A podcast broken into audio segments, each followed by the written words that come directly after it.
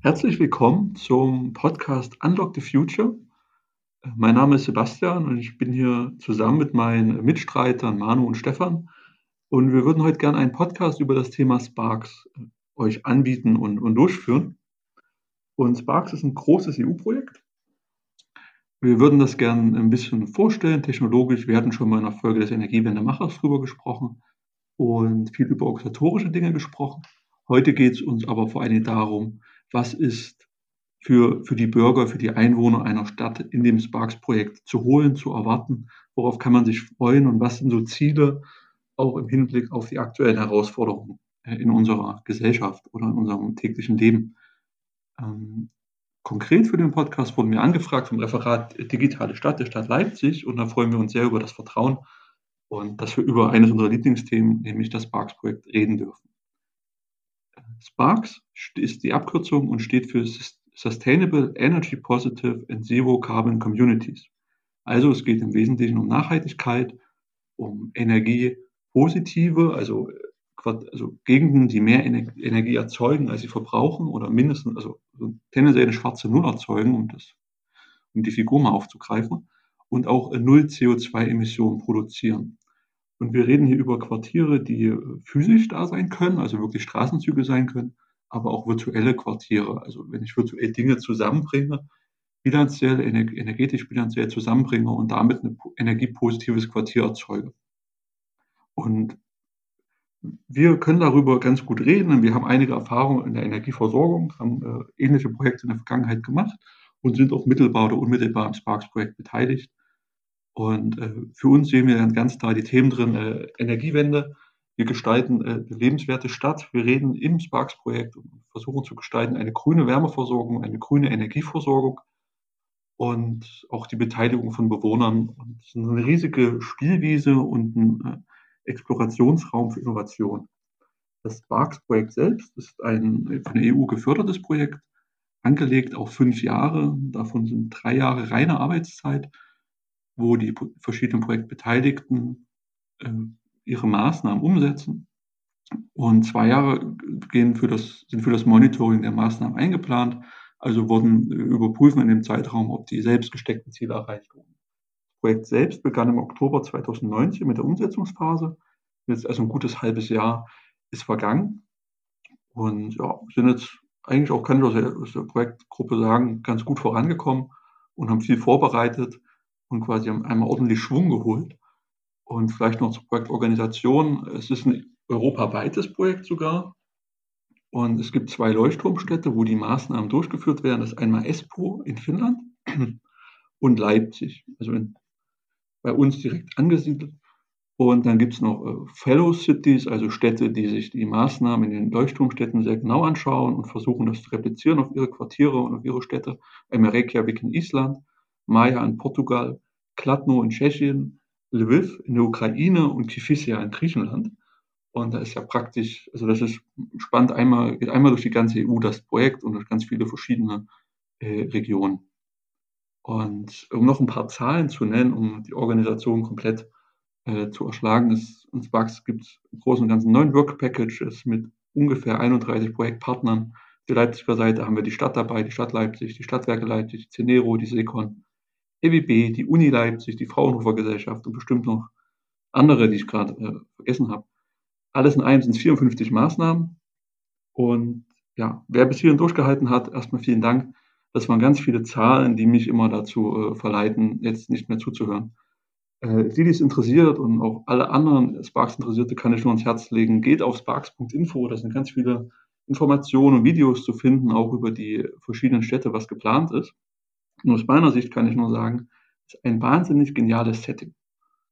Wir haben ein europaweites Projekt. In Leipzig ist eine Leuchtturmstadt, da wird ganz viel umgesetzt, was ein, ein Probelauf sein kann für unsere Zukunft, wie wir leben werden als, als Bürger der Stadt und wie wir unsere Energieversorgung gestalten. Und da würde ich jetzt gern, gern den Bogen schlagen, dass wir ein bisschen auf die Energieseite kommen und dass es auch mehr zur Diskussion wird.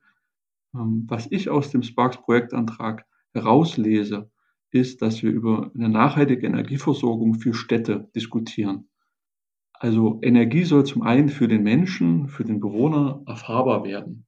was dann dazu führt, dass es eine Demokratisierung der Energiewirtschaft ist. Also ich kann mir auf eine einfache Art und Weise, vielleicht sogar spielerisch, überlegen, wie ich mein Energieportfolio zusammenstelle. Also ich habe die Chance, auch wenn ich keine Solaranlage habe, mich erneuerbare Energie zu beteiligen. Oder ich kann hier sehen, woher mein Strom kommt. Das wäre zum Beispiel ein Ansatz, wenn wir energiepositive Quartiere umsetzen. Ähm, dann äh, gehen wir dahin, dass wir äh, die CO2-Neutralität äh, anstreben innerhalb der Quartiere. Das heißt, wird CO2 aufgenommen werden. Das kann man ja sicherlich irgendwie reduzieren. Vor allen Dingen geht es darum, in der Energieerzeugung weniger auf CO2-Technologien zu setzen. Also es wird eine Solarthermieanlage plan, ist, ist geplant zu bauen und auch mehr erneuerbare Energien ins Feld zu bringen. Und wir reden hier über eine ganzheitliche Energieversorgung innerhalb eines abgeschlossenen äh, Quartiers. Also wir, wir, schauen uns an, wie wird die Energie erzeugt, wie wird sie verbraucht, das ist ein stark regionaler Ansatz. Und das wird kontinuierlich ausbalanciert nach ökologischen und ökonomischen Gesichtspunkten. Und hierfür sollen Technologien aus der künstlichen Intelligenz und Machine Learning verwendet werden. Das Ganze wird dann getoppt durch Ansätze zum Peer-to-Peer Energy Trading. Also ich habe dann die Wahl oder oder ganz konkret, äh, es gibt ein, ein Mikronetz, also ein kleines autarkes Netz in der Baumwollspinnerei, das dann Strom handelt, also Strom, wenn es einen Stromüberschuss hat, gibt es das dann ab an die, das stadtweite virtuelle Kraftwerk oder es kann dort benötigten Strom rausziehen. Und ja, haben auch ein Bündel von ganz vielen Technologien innerhalb des Projekts. Also wir haben E-Mobilität drin, Elektrobusse. Glaube auch was ganz Neues, was jetzt in, in Leipzig innerhalb der nächsten zwei, drei Jahre ausgerollt wird.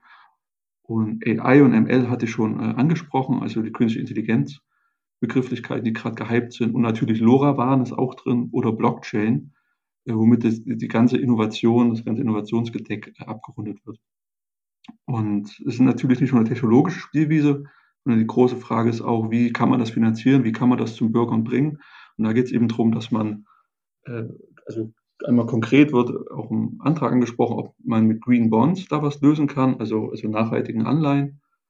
Und auch, wie kann man die Bürger da mitnehmen und beteiligen. Und äh, ich hoffe, es wird ein bisschen klarer oder ihr habt jetzt gehört, worum es geht. Ich finde das Thema mega spannend. Es ist sehr, sehr komplex. Es ist auch sehr schwer, daraus was zu erzählen. Und ein von den neuen Work-Packages geht auch nur um Kommunikation, also wie man das auf die Bürger bringt. Und wir sitzen heute hier, um darüber zu reden, was wir in der Vergangenheit gemacht haben und das auch ein bisschen äh, konkreter darstellen zu können, äh, wie, man, wie man das umsetzen kann. Ähm, also da jetzt erstmal äh, Hallo Stefan, hallo Manu, jetzt konkret zur Begrüßung. Ähm, die Frage ist, ihr, ihr kennt ja das Thema äh, Spark selbst. Ähm, was seht ihr da für Chancen für einen, für einen städtischen Bewohner darin? Also welchen Nutzen kann Digitalisierung für uns als Bürger in der Energiewelt schaffen? Erstmal Dankeschön äh, für die einleitenden Informationen, äh, Sebastian. Die äh, Sparks, also erstmal das Interessante ist, dass es ein EU-Projekt gibt, was sich sehr fokussiert auf, auf die Stadt konzentriert und das nicht nur rein was Energie angeht, sondern auch diesen, diese Idee des Smart City aufgreift, äh, natürlich mit Brückenschlag zur, zur, zur Energie, weil das nun mal ein wirtschaftlicher Faktor ist, der auch sehr die Umwelt beeinflusst.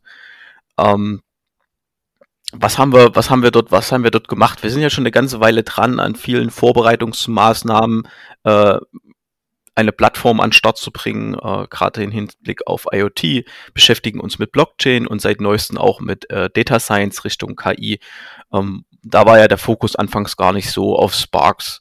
Das muss heute jedes äh, jedes Unternehmen, gerade ein, ein, Stadtwerk, muss sich genau mit diesen Themen beschäftigen und auseinandersetzen. Das kommt uns natürlich jetzt bei Sparks äh, zugute, da was, da was zu machen. Das, was ich das Spannende finde, ist, was wir jetzt aber im Sparks machen, ist, wie kann ich Technologie nutzen, um wirklich für die, für die Bürger da einen Mehrwert zu erzeugen, ne? also die Qualität in der Stadt zu erhöhen. Ich weiß nicht, Manu, in welche Richtung du das äh, so, so denkst. Du warst ja auch sehr tief mit uns da drinnen.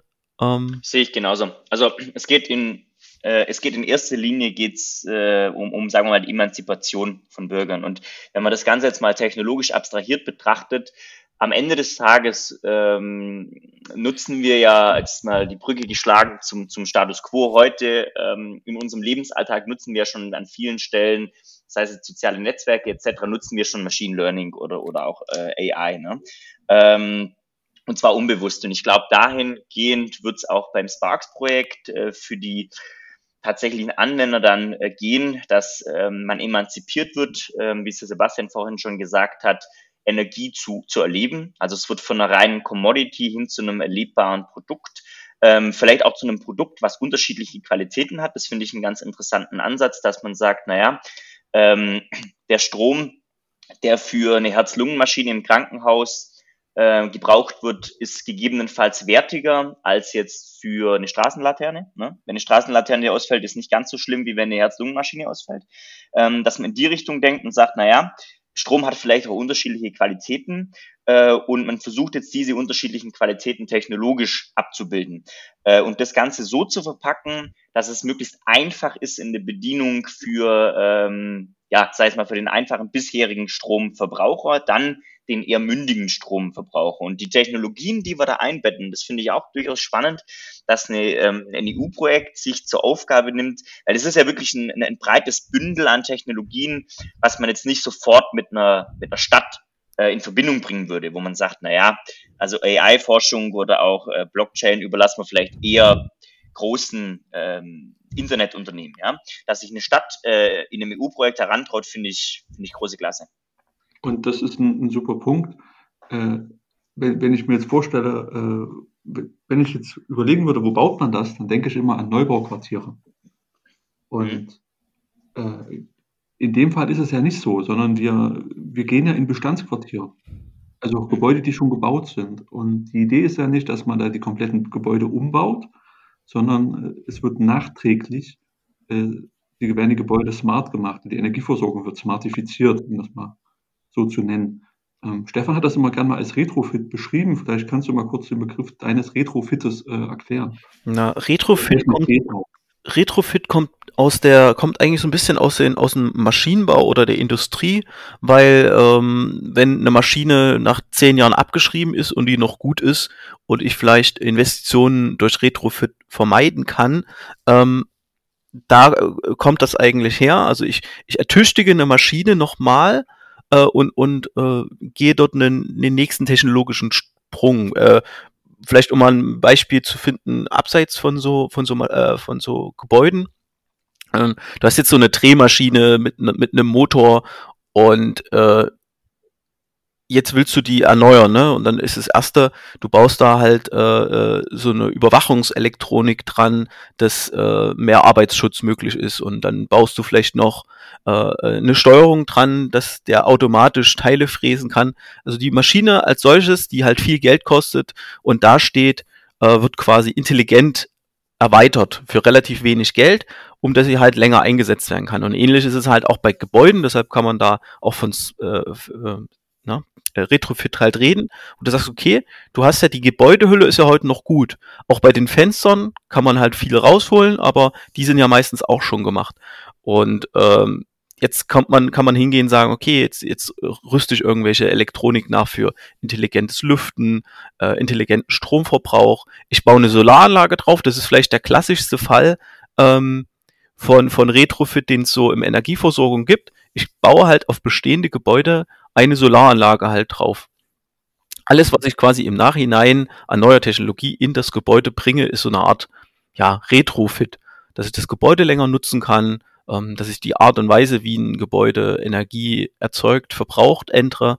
Ähm, das ist mal so Retrofit, mal so ein bisschen unstrukturiert erklärt.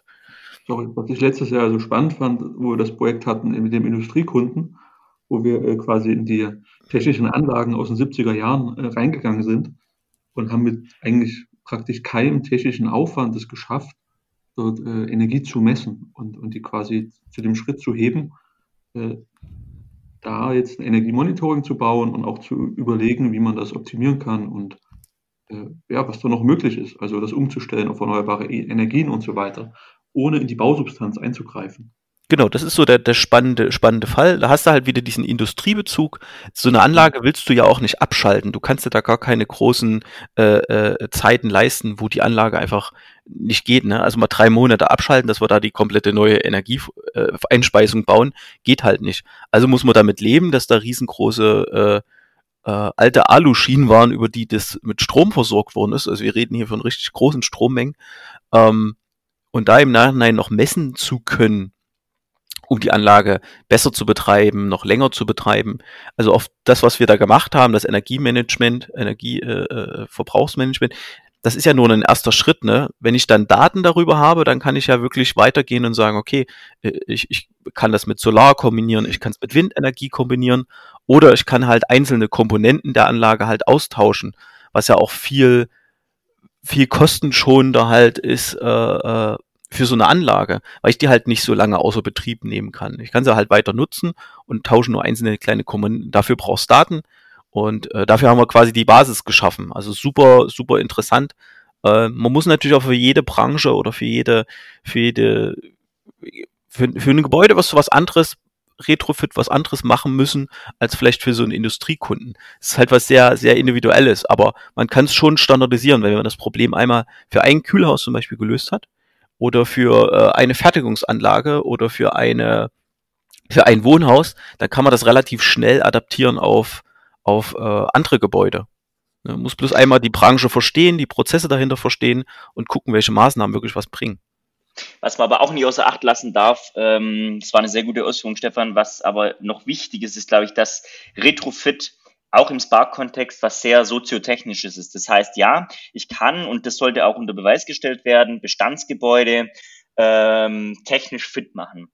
Ähm, aber es ist ganz wichtig, glaube ich, dass man in Sparks untersucht, wie äh, reagieren Hausbewohner auf unterschiedliche Modi von Retrofit. Ne?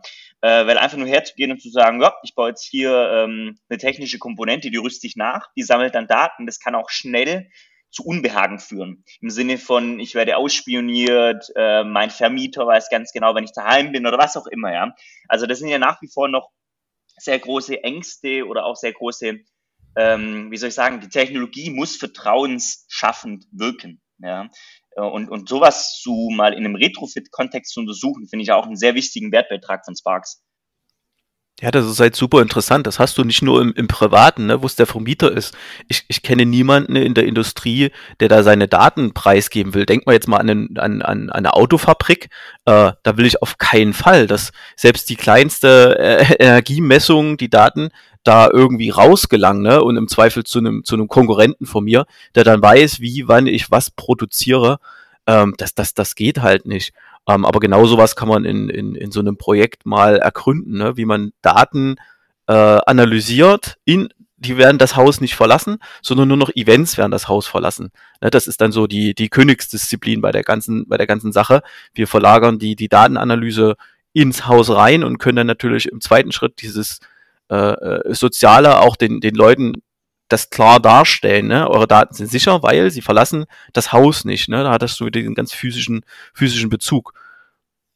Ja, die andere Option, die andere Option ist natürlich die, dass man hergeht und sagt, und das ist, glaube ich, auch eines der Forschungsschwer oder eines der Forschungsthemen in Sparks, dass man sagt, naja, das Kernproblem liegt ja, wie du schon sagst, entweder darin, dass die Daten das Haus verlassen ähm, und dann damit äh, Unfug getrieben wird, oder aber, dass eben ich als Nutzer nicht klar bestimmen kann und sagen kann, dass diese, dieser Datensatz darf nur an Person X oder den, ähm, den Akteur weitergegeben werden. Und wenn ich sowas, ich sage jetzt mal so eine Art Bestimmungsrecht mit an das Datenpaket anheften könnte und sicherstellen kann, wie es heute beim Online-Banking passiert, dass ich eben, wenn ich fünf Euro habe, dir Stefan nur fünf Euro überweisen kann, aber nicht dieselben fünf Euro an Sebastian überweisen kann, weil die Bank das äh, überprüft, ja. Wenn ich sowas hätte, technologisch gelöst, ähm, gibt es natürlich auch nochmal einen gewissen Vertrauensboost, ne? Definitiv. Genau, das ist ja auch ein wichtiger Punkt, dass wir, es kommt im Antrag auch ganz oft vor, dass es um Demokratisierung geht. Und da habt ihr schon, schon wichtige Kernthemen angesprochen, dass du ja Herr über deine eigenen Daten sein möchtest und wissen möchtest, was passiert damit. Geht es auch viel um Vertrauen. Und auch, dass man selber mehr in die Verantwortung geht äh, und, und auch entscheiden darf, was soll passieren und wo beziehe ich den Strom her. Das ist mhm. auch für mich einer der Kerngedanken aus, der, aus dem Sparks-Projekt. Und äh, wenn wir da nochmal tiefer reinschauen, wenn da so Begriffe stehen wie Peer-to-Peer-Trading, dann heißt es ja, dass ich entscheiden kann, woher ich den Strom beziehe. Und zwar in einer ganz anderen Dimension als heute. Und das ist ein ganz wichtiger Painpoint und da bin ich echt mal gespannt. Äh, Painpoint für Stadtwerke, glaube ich auch, weil das Sparks ist natürlich auch so eine gewisse Glaskugel, ähm, wo alle beteiligten Akteure mal in die Zukunft schauen können. Wenn ich bisher als Energieversorger mein klassisches Geschäft auf Stromvertrieb, egal ob B2B oder B2C ausgerichtet habe, und ich ähm, sehe mich mit einem Markt konfrontiert, in dem dieses klassische Geschäft nicht mehr vorhanden ist oder nur noch sehr marginal vorhanden, ähm, dann sehe ich vielleicht durch Sparks auch, welche Kompetenzen ich denn in Zukunft brauche. Ähm, auch das ist natürlich, glaube ich, sehr wichtig für, für alle beteiligten Akteure zu sehen, was für Skills brauche ich in zehn Jahren im Unternehmen. Und ich finde das gerade auch mega krass, das wird mir auch erst bewusst. Das ist ein öffentliches Projekt, das so, äh, das quasi als Auftrag geht, Leute, prüft mal, äh, wie das aussehen kann wir wissen, dass wir auf eine erneuerbare Energie umsteigen müssen, jetzt auch kurz, also eher kurzfristig als langfristig. Und äh, dass man da auch äh, quasi aktiv solche, solche Herausforderungen stellt, auf die sich Unternehmen einstellen müssen. Hm, das finde ich auch, das finde ich auch extrem spannend, dass, dass, weil was erleben wir heute meistens bei Unternehmen ein sehr reaktionäres Verhalten, ne? Oh, das ist ein Problem, oder oh, muss ich ein Projekt machen, was vielleicht erfolgreich ist, ähm, was macht aber die EU? Die geht halt hin und sagt, äh, relativ visionärer Ansatz, äh, Geld, drei Jahre Zeit, äh, zwei Jahre Monitoring. Und in den Rahmen kann man halt äh, etwas aus, ausprobieren. Ne? Ähm, das ist, das ist, das finde ich halt auch, auch spannend. Ne? Und ich, ich hoffe, dass das Sparks schafft, diesen Branchenumbruch ähm, darzustellen den, den, den möglichen Branchenumbruch, ne? wie ein, wie ein Best Case aussehen könnte, wie vielleicht auch eine, eine Transitionsstrategie für ein Stadtwerk aussehen kann, äh, oder auch für die ganzen Akteure ringsrum. Es ist ja nicht nur immer das Stadtwerk, es sind ja auch Dienstleister ringsrum, äh, dem man dann äh, in halt so einem öffentlichen Projekt eine Transitionsstrategie an die Hand gibt, sagt, okay, ihr müsst in das Morgen kommen, hier ist ein Beispiel, wie ihr das tun könnt. Ne? In der Praxis verprobt. Also nicht nur irgendwie Paperwork, sondern wirklich zum Anfassen. Auch der Austausch zwischen den äh, äh diesen einzelnen Städten in der EU wird damit äh, vielleicht befeuert. Ein Netzwerk wächst danach. Also ich denke, so als alleinstehendes Projekt wird es dann nicht bleiben. Da werden andere Sachen drauf aufsetzen. Und, und Manu, du hast ja uns, uns letztes Jahr auch immer noch mal einen anderen Podcast erzählt von so einer Art Retrofit in Wohnung. Äh, das, ähm, wo, wo ich dann mhm. als Nutzer die Chance habe, quasi regelbasiert, äh, äh, auto, regelbasiert automatisiert Entscheidungen treffen äh, zu lassen für meine Energieversorgung. Ja, mal zu, gern. Gern, ja. Also es ist, ich glaube, was, was eines der Kernpunkte äh, heutzutage für den, äh, für wie wir alle sind, einfach für denjenigen, der normalerweise ohne groß darüber nachzudenken Strom verbraucht, ja. Ähm, für den ist natürlich nicht nachvollziehbar, warum jetzt ähm, Strom zum Beispiel an der Börse, warum der so extrem schwankt. Ja, weil wenn ich aus dem Fenster schaue, dann sehe ich halt, okay, die Sonne scheint. Also könnte ich rückfolgern oder rückschließen, dass viel Solaranlagen viel Strom erzeugen. Ja, das ist so das, was ich, wenn ich aus dem Fenster schaue, beobachten kann. Und da war halt die Überlegung, dass man sagt, naja, wir haben jetzt eine klassische Wohnung. Wir nehmen ähm, eine, eine Hardware mit in die Wohnung rein, und mit dieser Hardware, wie du schon richtig sagst, ähm, kann ich als Haushalt zunächst mal entscheiden, äh, welche Verbraucher ich an- und abschalten möchte. Und das Ganze tue ich, indem ich eben, ähm, wenn die Sonne scheint und demnach viel regional erzeugter Ökostrom produziert wird, ähm, und ich dann meine Geräte anschalte, dann habe ich so eine Überschneidung zwischen Erzeugung von lokalem Ökostrom und Verbrauch von meinen Geräten. Und das war eigentlich so das Ziel, dass man sagt, man, man liefert Haushalten eine erschwingliche Hardware und mit dieser Hardware kann ich regelbasiert ähm, als Haushaltskunde ganz einfach sagen, naja, wenn draußen die Sonne scheint, dann möchte ich, dass meine Waschmaschine läuft, weil, oder, oder auch zum Beispiel ähm, das Lichter angehen, ähm, weil eben die Erzeugung von lokalem Ökostrom höher ist zu gewissen Zeitfenstern als zu anderen Zeitfenstern. Und das ist so ein, so ein für Haushalte niederschwelliger Eintritt in, ähm, naja, in die aktive Unterstützung der lokalen Energiewende, ja, weil ich kann damit natürlich schon verhindern, dass ich zu total ungünstigen Zeiten, wo eben, ich sage jetzt mal, der klassische 18 Uhr Peak, wenn abends jeder heimkommt und, und jeder schaltet Fernseher an und lädt gegebenenfalls sein Elektroauto, dass ich da halt in den Engfenster äh, reinlaufe. Ne? Ähm, solche Ansätze gibt es nicht nur jetzt, äh, unsererseits, sondern das wird weltweit oder auch zumindest mal europaweit vorangetrieben.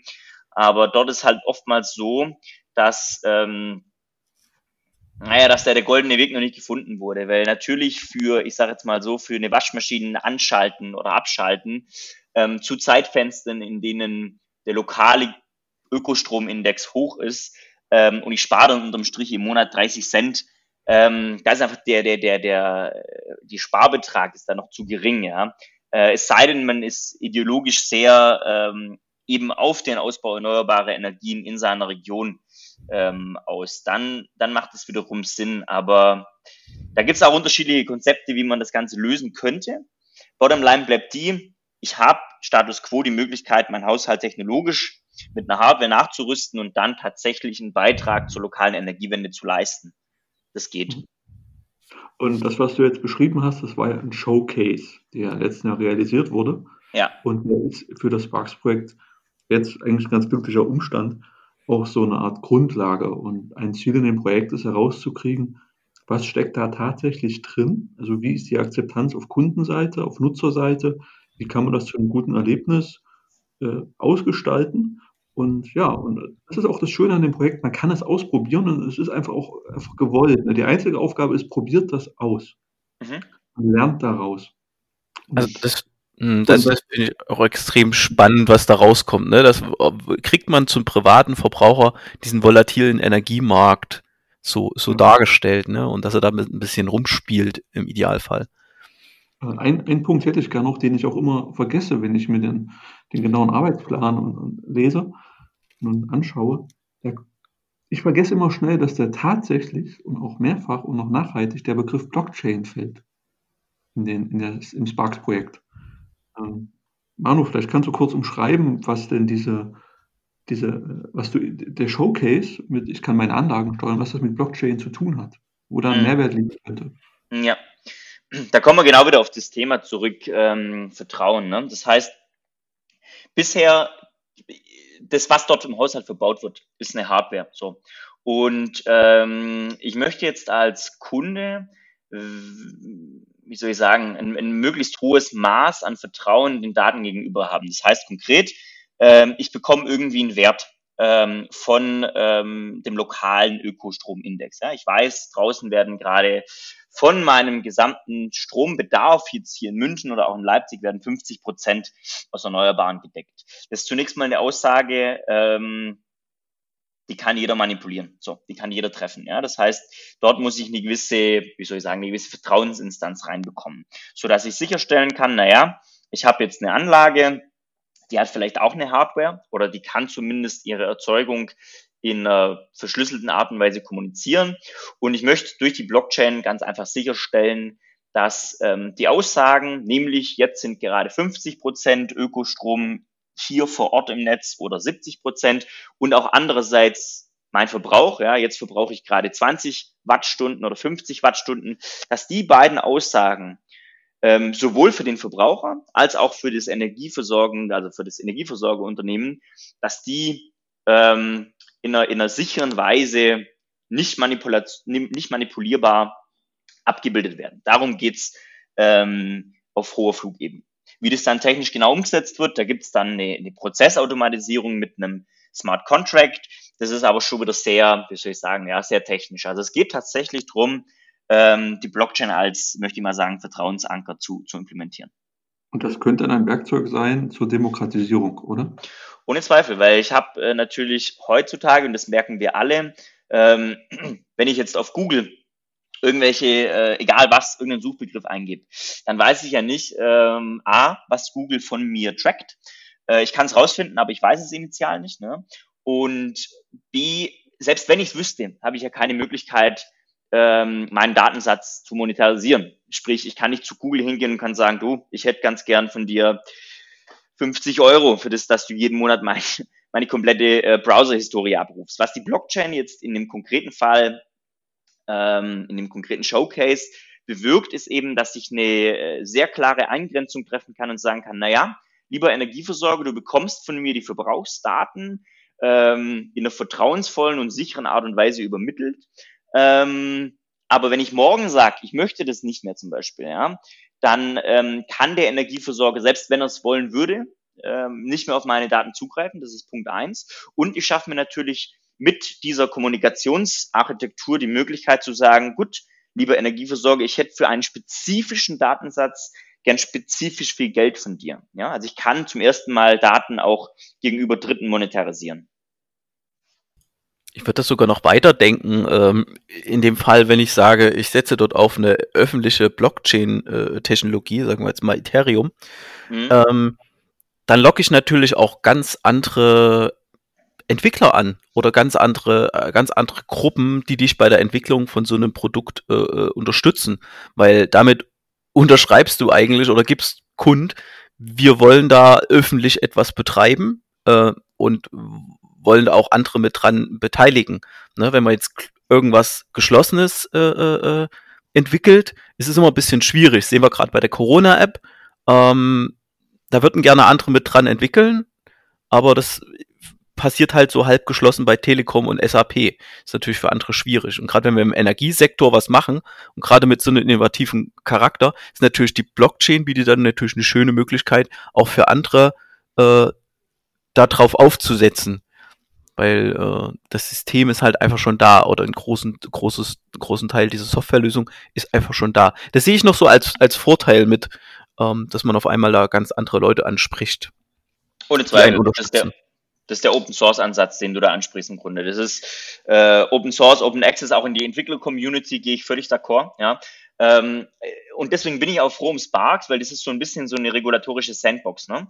Ein großer Hinderungsgrund, warum Blockchain-Anwendungsfälle aktuell in der Energiewirtschaft nicht fliegen, ähm, ist meines Erachtens nach ist der regulatorische Framework, ne? äh, weil ich ständig gegen, gegen Wände laufe. Ja? Und äh, weil eben, ja, weil gewisse, ich sage jetzt mal platt, äh, der Gedanke der Verteiltheit oder der verteilten Entscheidungsfindung äh, widerstrebt dem sehr zentral ausgerichteten 100 Jahre alten Energiesystem natürlich in seinen Grundfesten, ja, wo ich eben einen habe, der alles kontrolliert. Ähm, dass das System, sagen wir mal, dieser, dieser Single Control, äh, wie es heute existiert, schon völlig überholt ist, allein schon dadurch, dass ich verteilt bestimmt zwei Millionen Solaranlagen habe. Ähm, das ist den Akteuren schon klar, aber die, die viele Energiemarktakteure tun sich da, glaube ich, noch sehr, sehr schwer. Und deswegen sind solche Sandboxes auch super wichtig, wie Sparks. Okay, also da, da sehen wir, das hat ein großes, großes Potenzial, das ganze Projekt. Ist sehr spannend, das ist was für die Energiewirtschaft rauszuholen. Es geht um Europ europaweite Kooperation zwischen Städten, äh, Kommunen und, und auch Unternehmen. Und ist auch was für die Bürger dabei. Also das auch für, für uns alle. Wir, können, wir haben jetzt hier die Möglichkeit, unsere Zukunft zu gestalten. Und und ich denke, also ich freue mich darauf, dass wir die Chance nutzen. Ähm, Manu, Stefan, euch vielen Dank für das sehr interessante Gespräch. Und an unsere Hörer jetzt noch die Info, äh, geht auf sparks.info, wenn euch das noch interessiert, informiert euch über das Projekt. Es wird sehr sicher verschiedene Varianten geben der Beteiligung und der Informationsweitergabe. Und wer sich noch mehr über den organisatorischen Überbau äh, anhören möchte, dem sei der Energiewendemacher Podcast empfohlen. Da hatten wir mit dem Projektleiter aus Leipziger Sicht gesprochen. Und da wird es nochmal sehr gut strukturiert und ordentlich eingeordnet, was da alles reingehört. Danke fürs Zuhören und einen schönen Tag.